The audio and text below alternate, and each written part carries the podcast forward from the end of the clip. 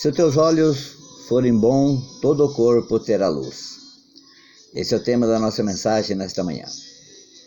Eu sou o pastor Lauro Borges e hoje, dia 3 de setembro, estamos dando continuidade ao ministério de palavras que edificam. Deixe-me ajudar você. Estamos estudando a Bíblia, versículos aleatórios, e você que vai ouvir esse áudio nesta manhã, ouça com carinho e compartilhe, seja também um agente do Evangelho, propagando a palavra de Deus com as pessoas que você ama. Pai querido, Pai amado, eu oro nesta manhã e eu peço, Deus, a tua bênção sobre a vida, sobre a casa, sobre o lar, sobre o trabalho da pessoa que vai ouvir esse áudio, que vai interagir conosco, Pai. E que ao ouvir esse áudio com carinho, seja agora ou seja daqui um pouco, seja na madrugada, não importa, mas que ao ouvir ela seja edificada, transformada e abençoado por essa palavra. Eu quero compartilhar com vocês uma palavra que está no livro de Malaquias, capítulo 1, que é uma advertência ao povo de Israel através do profeta Malaquias.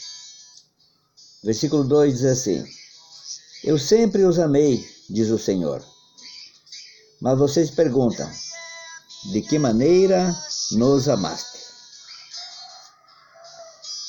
Queridos ouvintes de palavras que edificam, uma das coisas mais fáceis de se fazer é reclamar. Não necessita curso, nenhum treinamento, nenhuma capacidade especial. Nada é preciso para criticar os demais e manifestar descontentamento. E tem pessoas que são doutoradas nisso. Você que ouve essa mensagem nessa manhã, muitas vezes uma única queixa tem um efeito devastador na vida de quem ouve. Ouçam o que diz o profeta Malaquias, no livro de Malaquias 3, 13, versículo 15 versículo 13 ao 15. Vocês têm dito duras palavras contra mim, diz o Senhor. Ainda assim pergunto o que temos falado contra ti? Vocês dizem: é inútil servir a Deus. O que ganhamos quando obedecemos aos seus preceitos e ficamos nos lamentando diante do Senhor dos Exércitos? Por isso agora consideramos felizes os arrogantes pois tanto prosperam os que praticam o mal, como escapam ilesos os que desafiam a Deus. O povo de Israel se queixava de Deus e considerava inútil servi-lo. Para que diziam? Você que tem paciência todas as manhãs de ouvir as minhas mensagens. Nós corremos o risco de agir da mesma maneira que o povo de Israel. Muitos perguntam para que congregar? São sempre as mesmas mensagens. Para que ofertar? Não sei como o dinheiro vai ser usado. Para que? Para que? Para que? É mais fácil criticar os nossos líderes espirituais do que obedecer a palavra e orar por eles. O povo de Israel também se queixava que as pessoas más prosperavam enquanto os bons sofriam. Queridos, nesse caso temos que olhar para aquele que é o autor e consumador da nossa fé, o Senhor Jesus Cristo. Ele é o supremo exemplo. Nossos olhos têm de estar fixos nele, não somente para servir a Deus com alegria, mas para cada vez mais nos parecermos com Ele. Veja comigo no livro de Malaquias 3,16, que diz assim: Depois aqueles que temiam o Senhor conversavam um com os outros, e o Senhor os ouviu com atenção. Foi escrito um livro como memorial na sua presença acerca dos que temiam o Senhor e honravam o seu nome. No dia em que eu agir, diz o Senhor, Eles serão o meu tesouro pessoal. Eu terei compaixão deles, como um pai tem compaixão do filho que obedece. Então vocês verão novamente a diferença entre o justo e o ímpio, entre os que servem a Deus e os que não servem.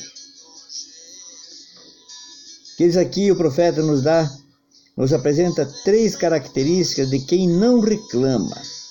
Vamos aprender? Primeiro lugar, temer ao Senhor. Em nossa vida, a prioridade é dele e seus interesses. Em segundo lugar, a necessidade de comunhão, de falar uns aos outros. É importante compartilhar a palavra de Deus, as coisas de Deus o amor de Cristo. Se falarmos mais frequentemente do Senhor, teremos menos tempo para queixas.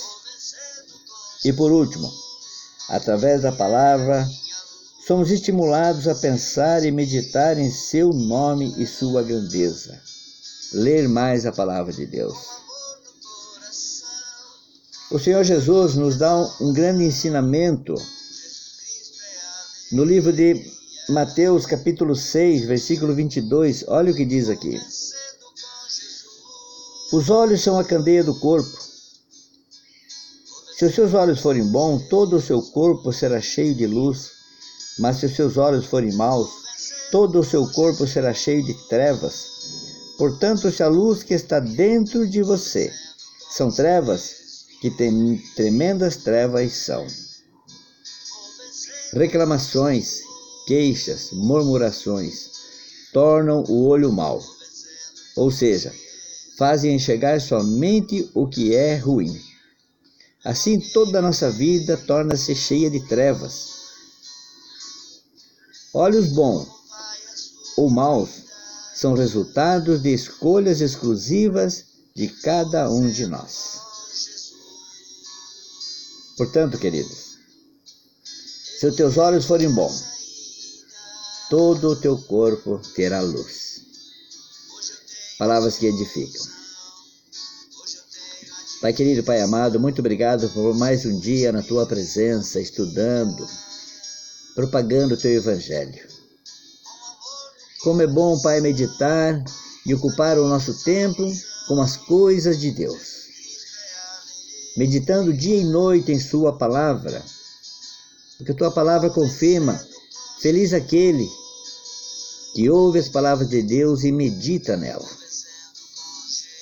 Muito obrigado, Deus, e se o Senhor permitir, amanhã estaremos aqui mais um dia com palavras que edificam. Deixe-me ajudar você.